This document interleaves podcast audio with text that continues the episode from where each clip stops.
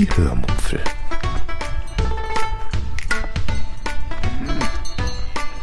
Aus dem Tagebuch einer Allgäuerin.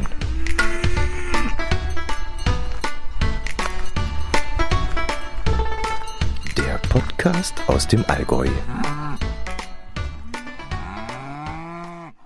Hallo und herzlich willkommen zur 479. Episode der Hörmupfel vom 14. Juli 2023.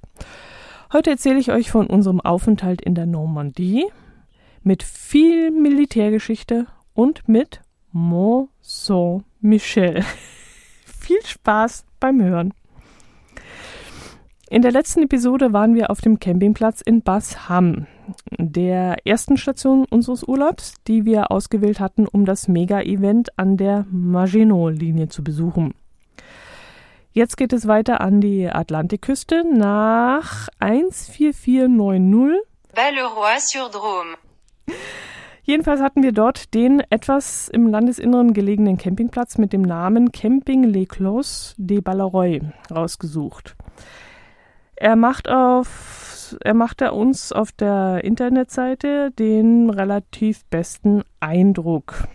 Vor allem die sanitären Anlagen hatten uns da überzeugt. Ja, wir fuhren an einem Sonntag aus Basham los, leider erst um 9 Uhr, denn der Campingplatz dort öffnete erst dann seine Tore. Das scheint in Frankreich durchaus üblich zu sein, was uns ein wenig in Bredouille gebracht hat, weil die französischen Campingplätze nicht nur spät öffnen, sondern auch dummerweise recht früh um 18 oder 19 Uhr schließen. Und wenn man dann mit dem Wohnwagen 600 oder 800 Kilometer fahren muss, dann wird das zeitlich ein richtiges Problem, beziehungsweise ist schlichtweg gar nicht machbar. Glücklicherweise war auf der Autobahn nicht viel los, sodass wir sehr gut vorankamen. Trotzdem gab es dann eine Sache, die uns ziemlich ins Schwitzen gebracht hat. Und zwar war das die französische Autobahnmaut. Erstens setzten wir uns aufgrund der Höhe schier, also der Höhe der Preise schier auf den Hosenboden. Also wirklich, also was bitteschön haben die Franzosen gegessen, dass die einem so die Haut runterziehen müssen? Alter, für 184 Kilometer haben wir knapp 27 Euro bezahlt. Und das war nur ein Drittel unseres Weges an diesem Tag. Und mit jeder Mautstation wurde es noch mehr und noch mehr und noch mehr und noch mehr. Also nicht noch mehr äh, in Höhe des Preises, aber äh, wir sind da durch fünf oder sechs Mautstationen gefahren und jedes Mal haben wir was bezahlt. Also irgendjemand oder viele haben, haben mir im Vorfeld gesagt, ja, die Maut in Frankreich, die ist schon recht hoch. Recht hoch? Leute, arschteuer. Das ist das Wort, das ihr gesucht habt. Es ist wirklich unfassbar. Wir haben echt, wir haben mit, nach dem vierten Mal oder so haben wir nur noch Karte gezogen, reingesteckt, Karte gezogen, reingesteckt. Wir haben dann schon resigniert, weil wir gesagt haben, das, da wird's, da wirst du ja arm, da wirst du ja verrückt. Aber gut, je mehr wir auf der Autobahn liegen gelassen haben, je weniger haben wir dann in den Restaurants und Geschäften ausgegeben. Edge Badge. Äh, ja, wo war ich? Ja, der zweite Grund, warum wir bei der Maut ins Spitzen kamen, war, dass wir bei der ersten Mautstation, wo wir uns noch nicht so recht auskannten, ein Ticket bekamen, bekamen auf dem Tarif 3 stand. Und wir eigentlich den Tarif der Klasse 2 zahlen sollten, äh, weil das einem Gespann entspricht. Und das hat mich dann die nächsten über 180 Kilometer gedanklich beschäftigt ich war mir nicht sicher, hatten wir etwas übersehen? Hätten wir einen anderen Knopf drücken müssen? Können wir das beim Bezahlautomaten noch einmal korrigieren oder zahlen wir jetzt wesentlich mehr, als wir sollten? Gibt es dort am Bezahlautomaten vielleicht einen Ansprechpartner, der Englisch spricht? Hoffentlich Englisch spricht. Ja, und ich schrieb dann den äh, allerbesten Daniel, dem Brombeerfalter, an, der auch netterweise, sobald er die Nachricht gelesen hatte, antwortete. Aber da standen wir dann bereits an der Zahlstation und lasen im Display dann das erlösende Class 2. Nachdem wir uns dann kurz darüber gefreut hatten, dass das geklappt hatte, erschreckten wir dann über besagte 27 Euro Gebühr. Und danach, als wir dann weiterfuhren, las ich dann auch Daniels Nachricht, dass die Zahl 3, die ich dort auf dem Ticket gesehen hatte, unter dem Wort Tarif, wohl Zufall sein müsse und nichts mit der Einordnung unseres Gespanns in eine Preisklasse zu tun haben kann. Also auf diesem Ticket, das man da bekommt, da steht das noch nicht drauf. Also hatte ich mir 180 Kilometer umsonst einen Kopf gemacht. Ja, äh, das dazu. Ziemlich müde kamen wir dann abends gegen 17 Uhr am Campingplatz an. Pausen hatten wir uns kaum gegönnt, denn wir wollten ja vermeiden, dass wir vor verschlossenen Campingplatztoren stehen würden. Als wir dann abends am Tisch saßen und die Mautgebühren dann zusammengerechnet haben, es waren dann 86,40 Euro geworden, inklusive einer zusätzlichen Brückenmaut, fiel uns plötzlich etwas auf, ähm, nämlich wir hatten auf den gesamten 680 oder 650 Kilometern keine einzige Baustelle gesehen. Nichts, nada, niente, keine einzige Baustelle.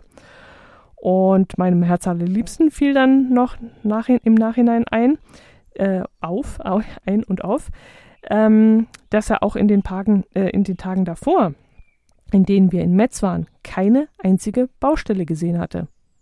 Also entweder müssen die Franzosen hier nichts reparieren an ihren Straßen oder sie haben kein Geld dafür und machen deswegen nichts. Aber wenn wir Deutschen kein Geld für Reparaturen haben, dann reißen wir die Straße trotzdem auf, machen ein Flatterband und Barken hin und lassen dann die Baustelle die nächsten zehn Jahre so stehen.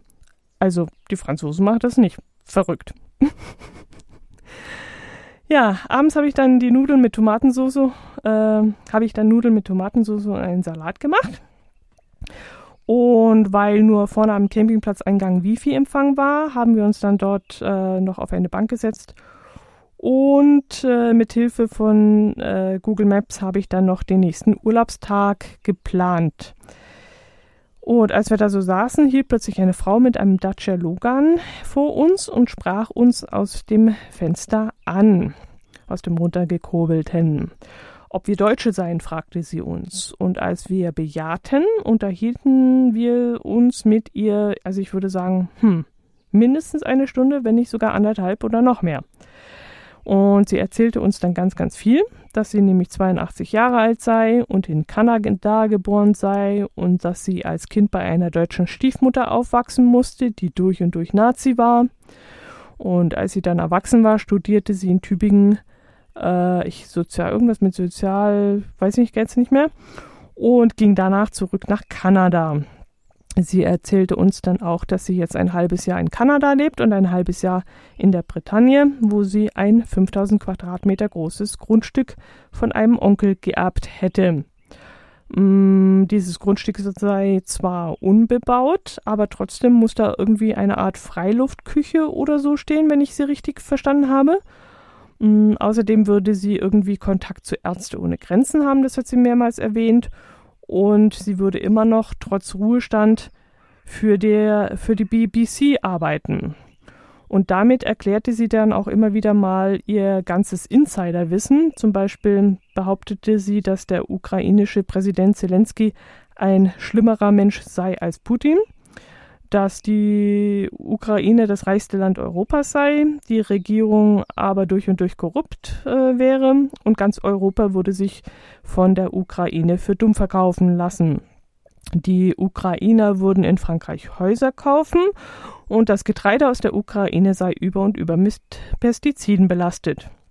Und sie hatte Angst vor dem Tag, an dem die Ukraine der NATO und Europa beitritt. Außerdem hätten die Ukrainer den Staudamm selbst gesprengt und wir sollten uns mal fragen, warum die ausländischen Medien erst nach einer Woche dort hinfahren durften, um die Sache aufzuklären oder zu ja, Bericht zu erstatten. Und die Bilder von den angeblichen russischen Angriffen seien oft, äh, nee, seien alle gefaked, hat sie gesagt weil man deutlich jedes Mal die gleiche Häuserzeile sehen würde, die angeblich jedes Mal aber an einem anderen Ort aufgenommen worden sei.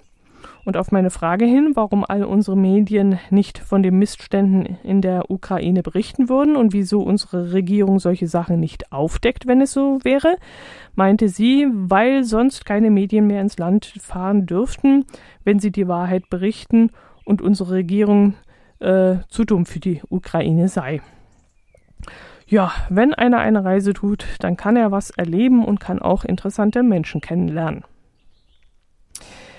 Ja, am nächsten Tag haben wir dann ausgeschlafen. Der Wecker klingelte erst um 8 Uhr. Bis wir dann aufgestanden sind und zum Frühstück äh, hergerichtet waren, konnte mein Herz allerliebster dann um 9 Uhr pünktlich an der Rezeption unsere Baguette, äh, nee, ein Baguette haben wir bestellt, ein großes, unser Baguette und auch ein sogenanntes Rosinenbrötchen abholen, das wir bestellt hatten. Also was ein Baguette ist, brauche ich euch, glaube ich, nicht zu erklären. Das ist so ein circa, ja, wie gesagt, 70 oder 80 Zentimeter langes, armdickes Weißbrot, das hier sogar aus dem Supermarkt hervorragend schmeckt. Aber aus der Bäckerei war es nochmal einen ganzen Tick besser. Äh, aber das Rosinenbrötchen, das äh, kann ich euch erklären, das hat mich nämlich sehr überrascht. Das war nicht etwa so ein teigiges, süßes Brötchen, wie wir das aus Deutschland kennen, sondern eine Art Plunderstück mh, oder so eine Art Schnecke, würde ich es fast be bezeichnen, mit einem sensationell fluffigen Blätterteigrand, in dessen Mitte eine Puddingmasse mit Rosinen war. Und das war wirklich nicht zu süß, sondern es war richtig angenehm und war super lecker. Also klasse. Oh, läuft mir das Wasser im Mund zusammen. Ja, ähm, ja, wir kamen dann an dem Tag erst gegen 10 Uhr los und fuhren als erstes zum Juno Beach. Das ist einer von fünf Abschnitten, an denen am 6. Juni 1944 die Alliierten und ihre Verbündeten äh, französischen Boden betraten, um die Nazi-Deutschen zurückzudrängen. Der Tag, an dem das Ende der Nazis und damit auch des Krieges besiegelt wurde. Also ein sehr, sehr, sehr wichtiger Tag. Äh, die erste Landung erfolgte dann um 6.30 Uhr am sogenannten Utah Beach durch die vierte US-Division. Eine Viertelstunde später um 6.45 Uhr landete die 29. und die erste US-Division am Omaha Beach das ist dann auch der berühmteste Abschnitt, den eigentlich jeder schon mal namentlich gehört haben sollte. Um 37 landeten dann die Briten am goldenen, am goldenen Beach, oder Gold Beach nennt, nennt sich das.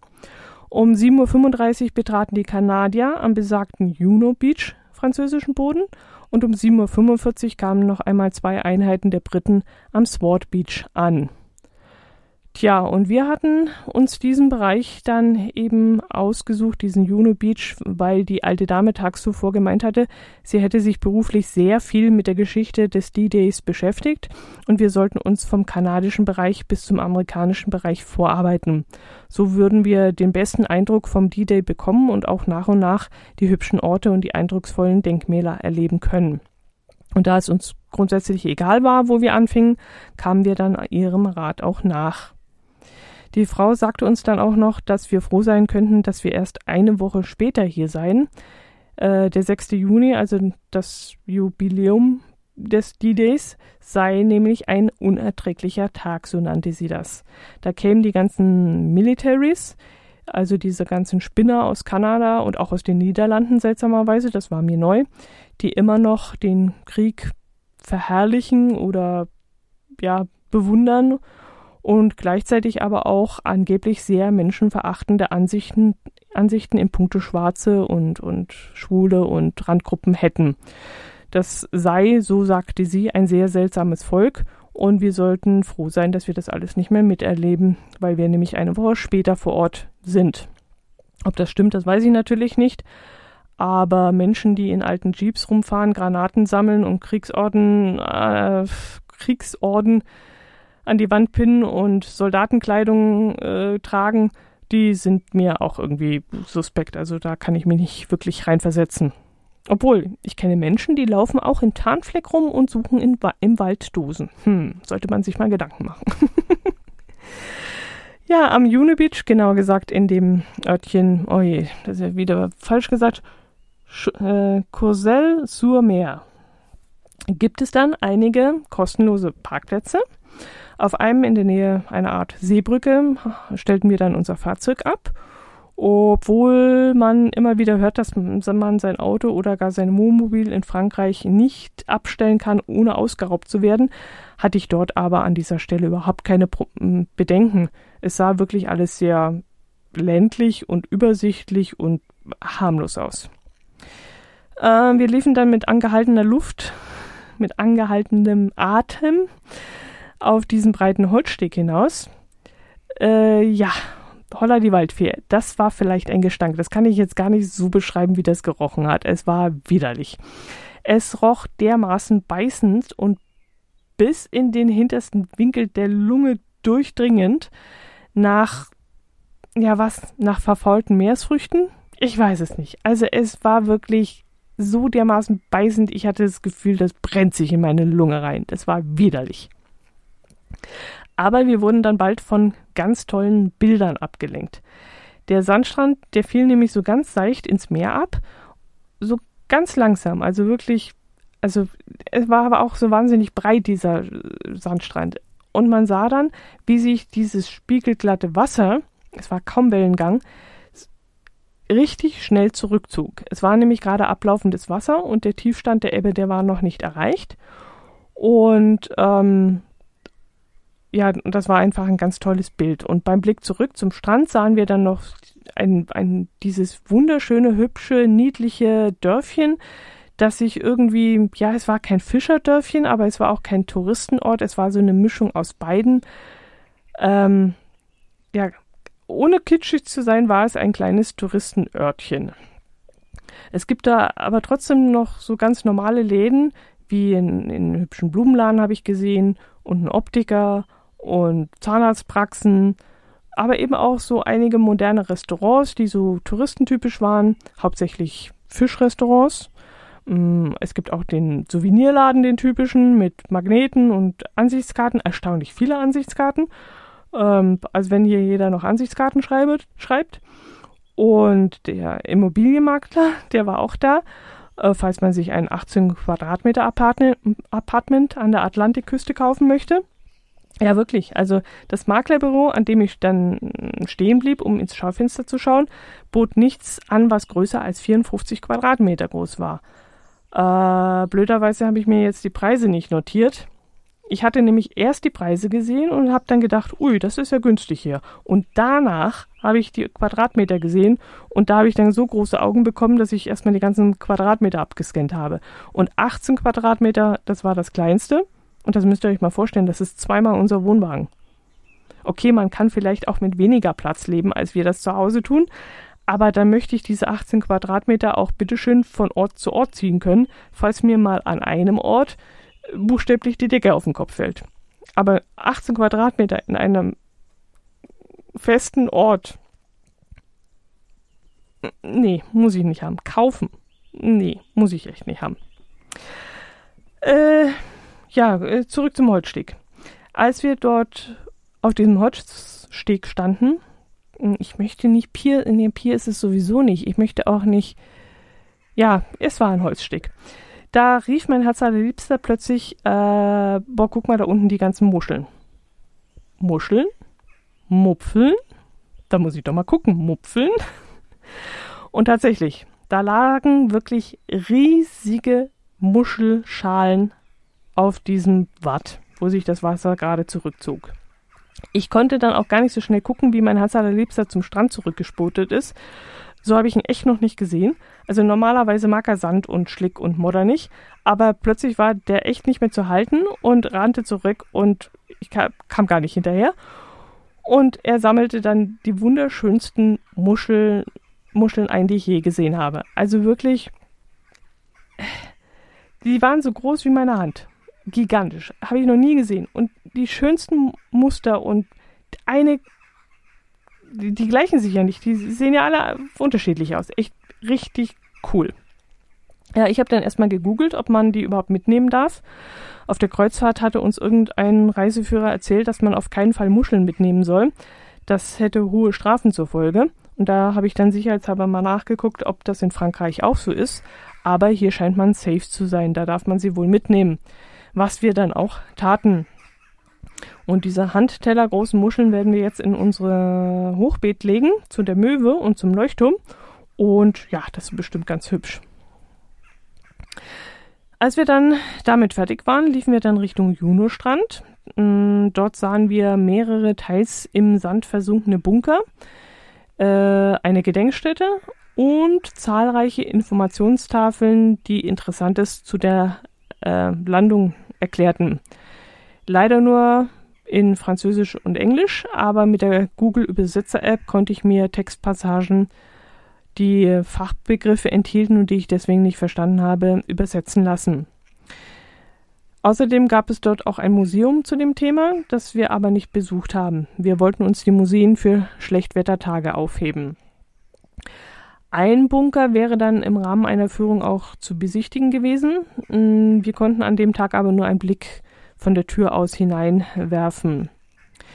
Für unseren Spaziergang an drei Bunkern vorbei, zum Denkmal drüber, über diesen Vorplatz des Museums, wo es dann noch so ein paar Kriegsgeräte zu sehen gab. Und durch den kleinen Ort noch ein Stück und am Hafen vorbei haben wir dann insgesamt dreieinhalb Stunden gebraucht. Wir beschlossen dann, den Tag gemütlich vor dem Wohnwagen ausklingen zu lassen, denn das Sightseeing war mehr als genug gewesen. Auf dem Campingplatz zurück zum, äh, hielten wir dann noch bei Lidl und Super, wie heißt das, Super oder Intermarché? Supermarché oder so, Intermarché? Ich glaube, es war ein Intermarché, um uns mit Lebensmitteln einzudecken. Mm, leider hatten die da, also beide, sowohl Lidl als auch der Supermarkt, keine brauchbare Käsetheke, so dass ich mich damit leider nicht eindecken konnte. Aber wir bekamen dann wenigstens das ganze Gemüse, das ich haben wollte und auch den Salat, so dass wir dann für die nächsten Tage äh, ausgesorgt hatten. Wir grillten dann unser mitgebrachtes Fleisch am Abend vom Allgäuer Metzger und dazu gab es dann französisches Baguette und Salat aus Frankreich. Äh, den Rest des Tages verbrachten wir dann im Liegestuhl auf dem hübschen und wahnsinnig grünen Campingplatz auf dem wir auch Vogelstimmen hörten, die ich wirklich in meinem Lebtag noch nicht gehört habe. Keine Ahnung, was das für Vögel sind, aber ähm, weiß ich nicht. Ich, ich hatte auch mal kurzzeitig den Verdacht, abends eine Nachtigall gehört zu haben, aber ich müsste jetzt gerade mal reinhören, wie sich eine Nachtigall anhört. Aber wirklich, es gibt hier Vögel, die habe ich noch nie gehört. Am nächsten Tag fuhren wir nach dem späten Frühstück zum, oh je, wieder ein Strand, Arum, Arumage Les Bains, Bains das am Golden Beach liegt, an dem die Engländer gelandet sind. Dieser Ort war ähnlich hübsch wie tags zuvor dieses Cosel sous Mer, aber unterschied sich doch ein wenig davon.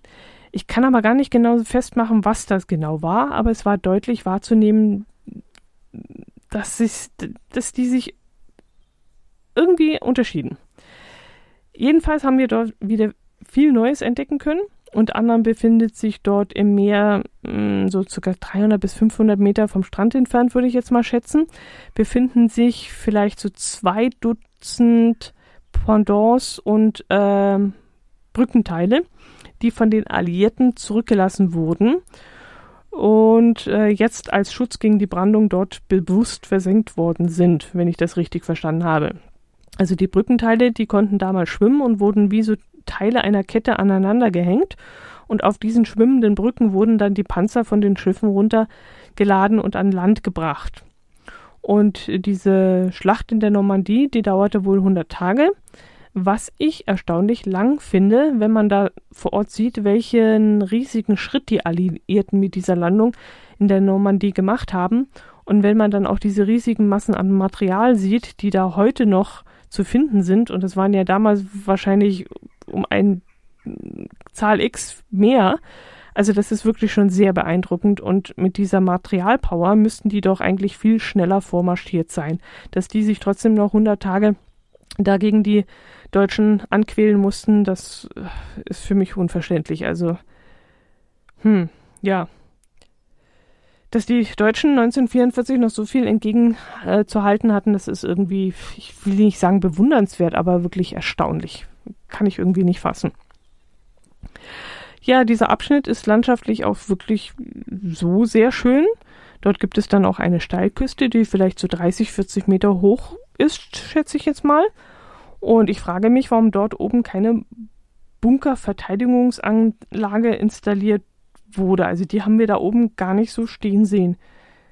konnte man nicht von oben nach unten schießen? War das der Grund? Oder waren dort schon Bunker, aber sie versanken in den letzten Jahrzehnten vielleicht nach dem Krieg im Sand oder sind runtergestürzt oder so, aber unten am Strand lagen auch keine. Also keine Ahnung, aber an dieser, an dieser Steilküste obendrauf haben wir keine Bunker gesehen. Oder die sind wirklich schon vom, vom Sand einge, äh, überflutet worden. Das kann auch sein. Hm, keine Ahnung. Muss ich mal nachforschen, wenn wir wieder zu Hause sind warum da oben keine stehen oder ob da oben keine stehen oder doch. Ja, wir liefen dort ein Stück am Strand lang, aus dem Dorf dann hinaus, oberhalb der Steilküste dann über einen kleinen Rundweg wieder zurück in den Ort. Im Ort selbst kauften wir dann einen Kühlschrankmagneten und mein Herz allerliebster verzichtete dann auf ein Eis, weil die Kugel dort drei Euro kosten sollte. Dafür kauften wir schon wieder einen Topfhandschuh weil dieser uns so gut gefiel. Es war nämlich eine lachende Kuh drauf gestickt und die Größe passte dann auch perfekt für mein kleines Händchen. Und für zwei Euro war da nicht viel kaputt. Ja, auf der anderen Seite des Dorfes gingen wir dann noch zum Buckel hoch, denn dort befand sich ein 360-Grad-Kino, in dem verschiedene alte Bildausschnitte von der hunderttägigen Schlacht in der Normandie gezeigt wurden. Außerdem gab es wohl kurze Interviews, die dort zu sehen waren, in denen Veteranen erzählten, wie es damals war. Ich kann euch das Ganze nur aus zweiter Hand wiedergeben, denn ich war selbst nicht drin, sondern nur mein Herz allerliebster. Ich komme mit so einem 360-Grad-Gedöns äh, oder so ein 3D-Zeug komme ich leider nicht klar. Da wird mir immer schlecht.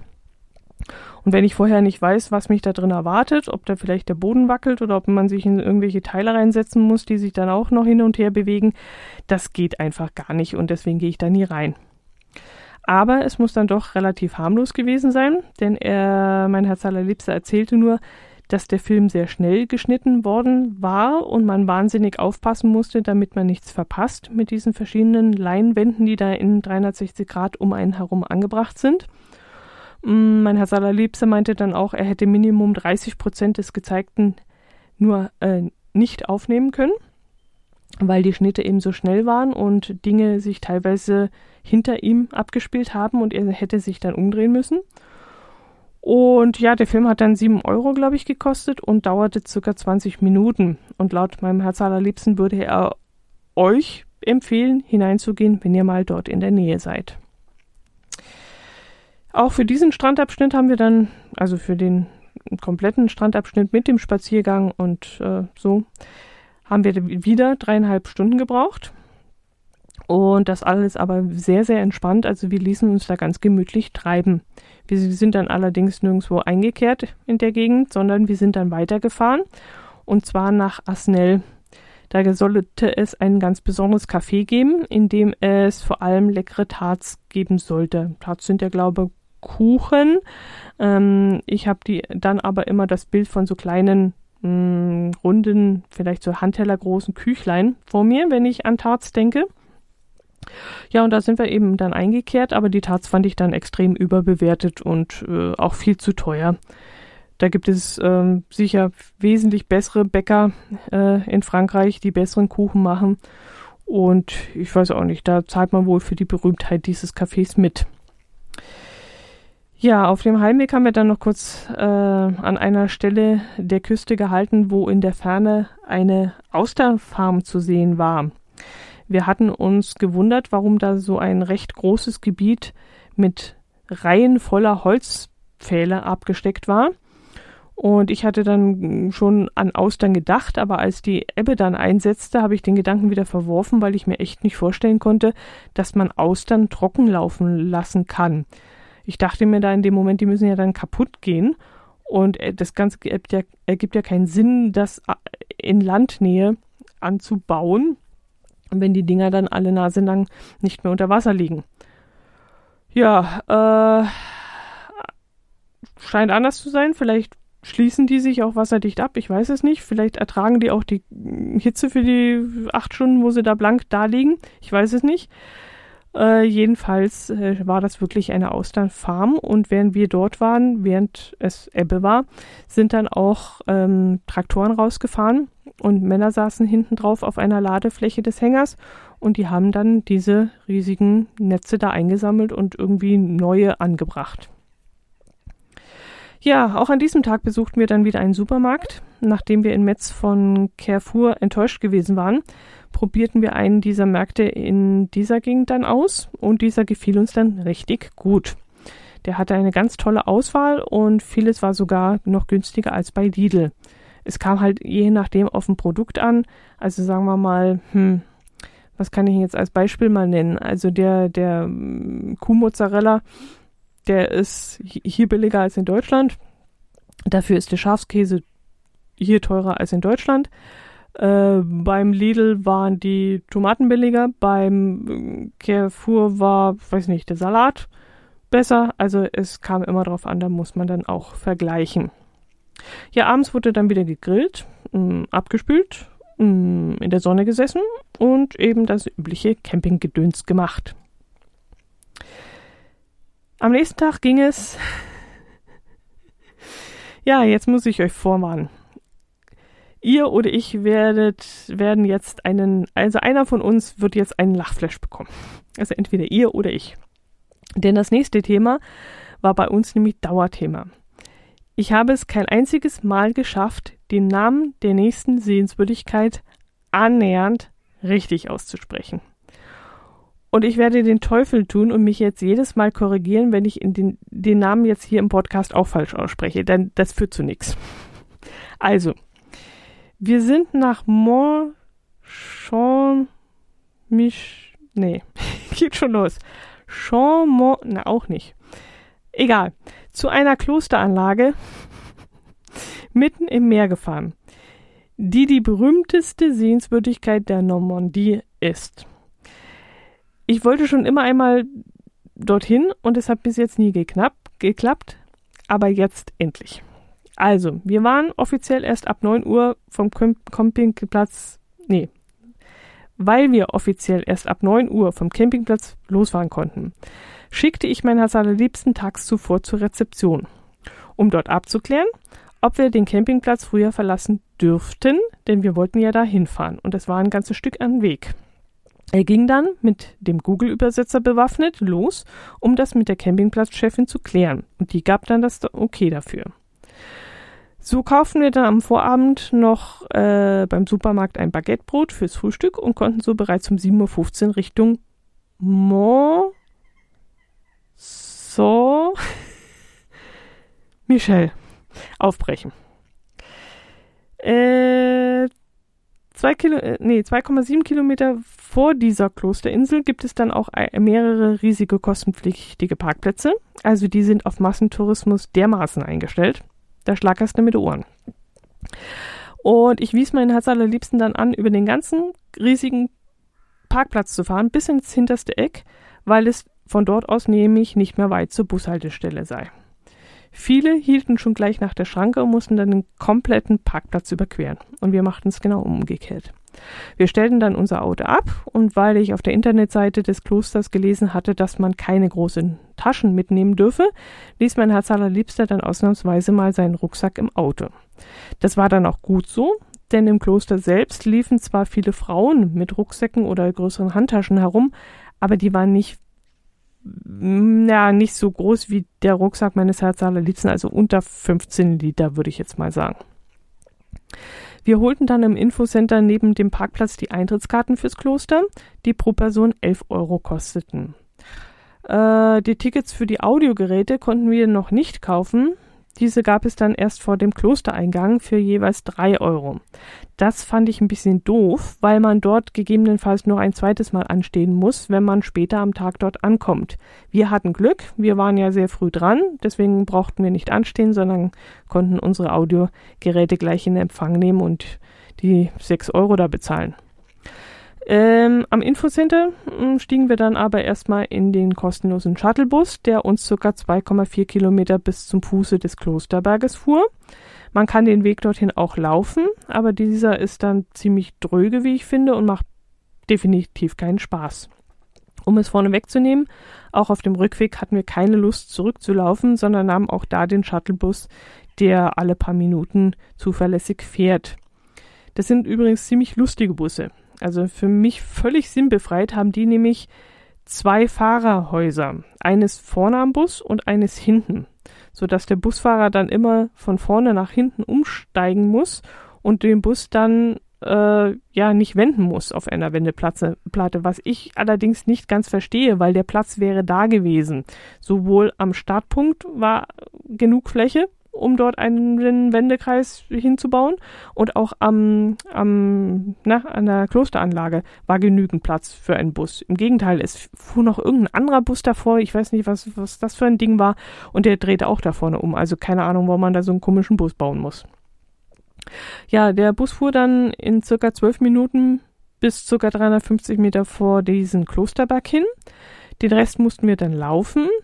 Äh, wir waren so gegen 9.30 Uhr, 9.45 Uhr dort und da waren die Gassen noch fast menschenleer und die Geschäftsleute kehrten noch ihre Läden aus und äh, ja, die Müllabfuhr, die fuhr auch noch mit ihrem, ja, das war so ein baggerähnliches, schmales Fa Fahrzeug, fuhr die schmalen Gassen rauf und runter und leerte noch die Mülleimer.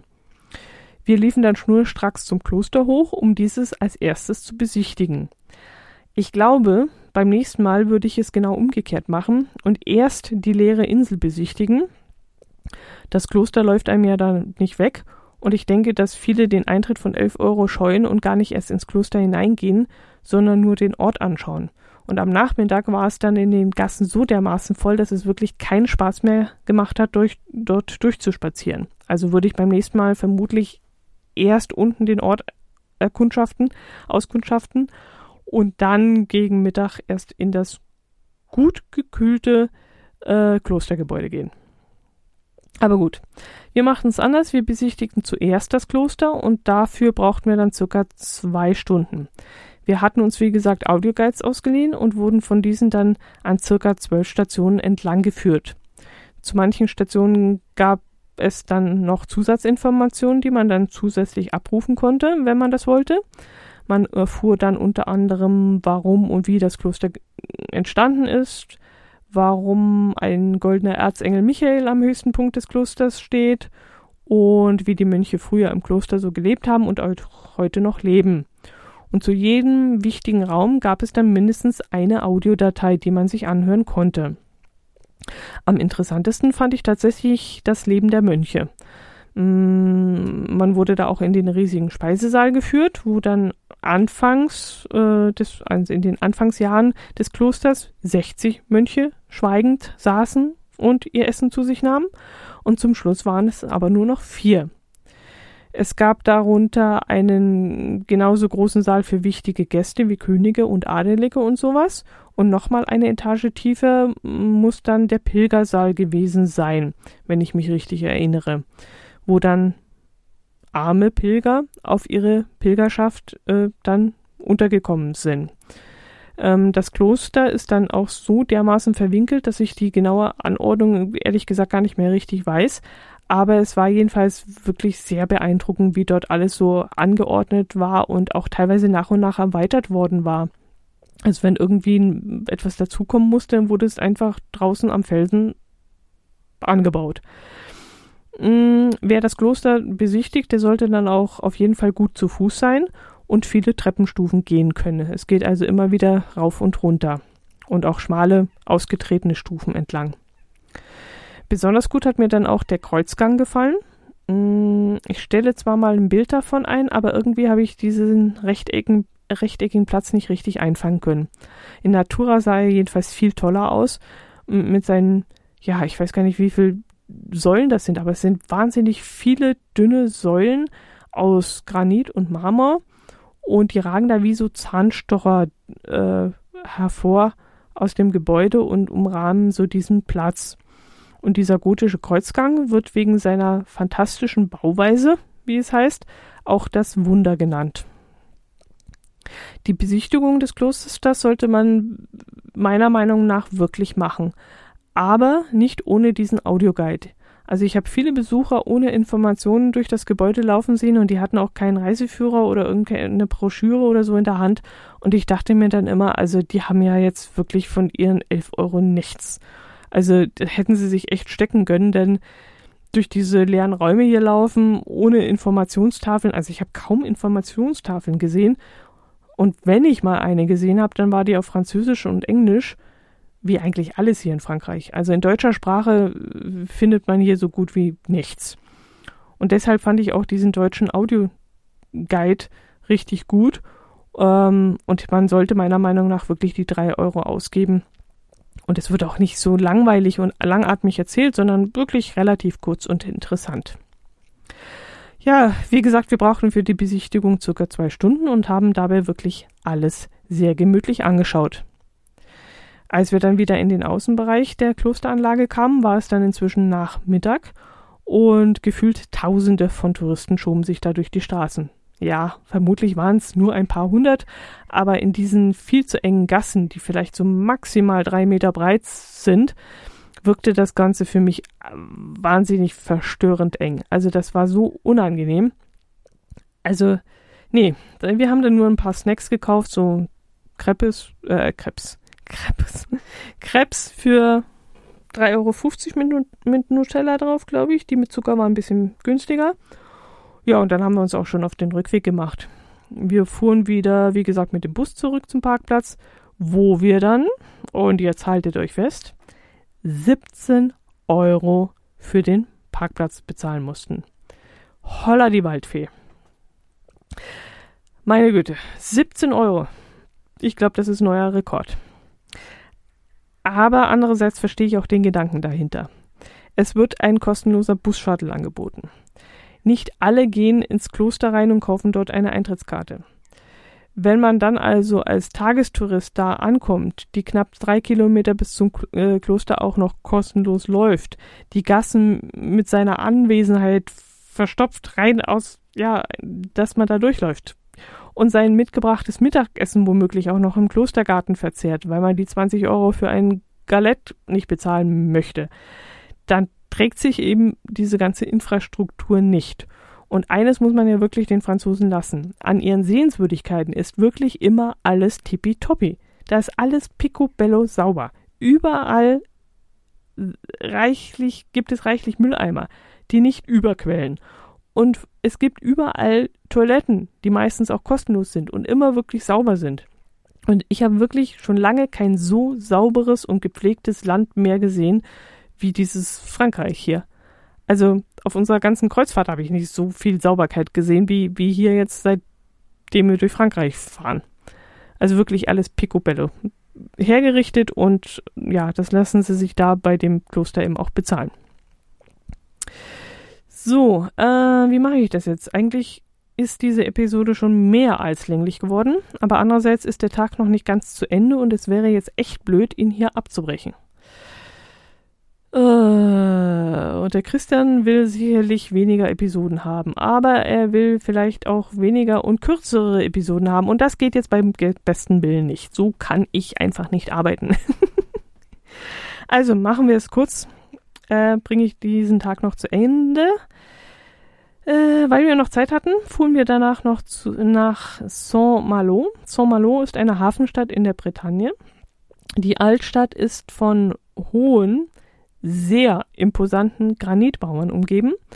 Das hat mich so ein klein wenig an eine Stadt in Game of Thrones erinnert. Also, äh, das, das kann ich gar nicht so beschreiben.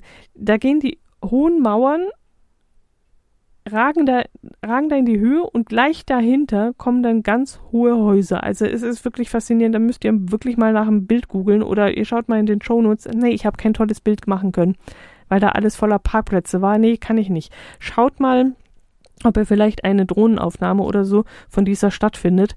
Es ist wirklich gigantisch. Das ist, ich habe selten so ein Stadtbild gesehen. Es ist faszinierend.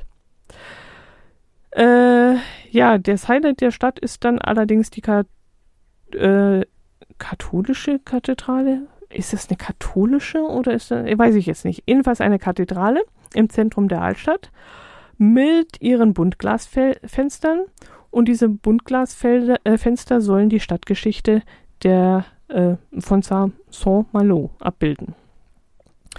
Jo, ansonsten kann man auch hier über Kopfsteinpflaster durch schmale Straßen laufen, aber die engen Gassen, wie wir sie in anderen Städten schon viel gesehen haben, die fehlen hier ein wenig, also es sind eher schmale Straßen. Dafür kann man dann aber alle paar Meter irgendwie in einem Café oder äh, ja in einem Restaurant oder in einer Art Bar einkehren, um Cidre zu trinken oder Mittag zu essen oder mm, ja, irgendeinen Tat zu essen. Und ähm, ja, das kostet dann allerdings einiges. Gerade das, das Einkehren zum Mittagessen ist schon heftig. Da muss man schon das nötige Kleingeld haben. Also das normale Leben wie tanken und einkaufen und so, das ist wirklich nicht teuer hier. Äh, sogar die Campingplätze, die sind billiger als bei uns in Deutschland. Aber fürs Essen gehen muss man hier schon richtig viel Geld äh, verwenden. Das ist nicht günstig. Also ein Galette, das ist so ein deftig gefüllter Pfannkuchen, der kostet hier zwischen 17 und 20 Euro. F äh, bezweifle ich an, dass man davon äh, ähm, na, satt wird. Fisch und Muscheln, die sind sehr beliebt hier. Die gehen so ab 28 Euro als Hauptspeise los, würde ich jetzt mal behaupten. Das hat uns dann so dermaßen abgestreckt, dass wir uns nicht die Mühe gemacht haben, herauszufinden bzw. zu übersetzen, was auf der Speisekarte sonst so angeboten wurde mit 18 und 20 Euro. Äh, wenn das dann ein Filettüpfel oder ein Wiener Schnitzel mit Pommes oder Salat war, dann mag der Preis vielleicht berechtigt gewesen sein, ich weiß es nicht. Ähm, in einer Pizzeria hätten wir mal für, warte mal, für 13,50 Euro eine Pizza Margarita be bekommen. Bei uns daheim kostet die, glaube ich, 6,50. Uh, ja, da habt ihr jetzt mal einen Vergleich. Äh, wisst ihr selber, was das bei eurem Italiener kostet, eine Pizza Margarita. Ja, aber wir haben jeden Tag auf dem Campingplatz gekocht und gegrillt. Und das war dann das Richtige für uns. Oft haben wir uns in einer Konditorei noch eine Tart oder sonst ein Süßteil mitgenommen. Einmal hatten wir ein endgeiles Plunderstück, das wir uns eigentlich teilen wollten äh, gekauft. Aber als ich die Hälfte gegessen hatte, wollte ich dann nichts mehr davon hergeben und meine Herzallerliebste hat es mir dann großzügig überlassen. Das war eine Blätterteigtasche, die mit Pudding gefüllt war, was ich eigentlich gar nicht mag. Das Ganze war dann mit einer dünnen Schicht Baiser überzogen, was ich erst recht nicht mag. Und darauf waren dann eine Schicht Mandeln verteilt und das in der Gesamtkombination, Komposition, das war dann wirklich endgeil. Das war ein richtiges Meisterwerk. Dieser fluffige Blätterteig mit dem siffigen Pudding und dem crunchigen Baiser und diesen bissfesten gerösteten Mandeln, mm, das war lecker. Gut, ich schweife ab. Äh, Sam, Somalo, Somalo war im ersten Moment überraschend schön, aber ich hatte mich nach drei, vier Straßen dann auch schon überge übergeguckt. Es gab dann nach der fünften, sechsten Gabelung nichts Neues mehr zu entdecken und so machten wir uns dann bald wieder auf dem Heimweg. Etwas abseits hätte es noch eine kleine Festung gegeben, die wir hätten wir uns noch anschauen können, aber uns war nicht danach. Sie kostete dann auch Eintritt und wir hatten definitiv an dem Tag schon genug Geld und äh, ja, für Eintrittskarten und Parkgebühren investiert. Wir kamen dann recht spät zum Campingplatz zurück. Ich kochte dann noch ein Curry und dann war es auch schon wieder Zeit, um schlafen zu gehen. Es wurde so gegen 10.30 Uhr, 11 Uhr, 10.45 Uhr langsam dunkel und dann war der Tag auch lang genug gewesen. So, das war's mit dieser Episode. Ich schaue auf die Uhr, es ist auch heute schon wieder spät geworden. In der nächsten Episode erzähle ich euch dann vom berühmten Omaha Beach, die bekannteste Landungsstelle der Alliierten in der Normandie. Macht es gut, bleibt gesund, ich wünsche euch ein schönes Wochenende und eine schöne Woche. Servus.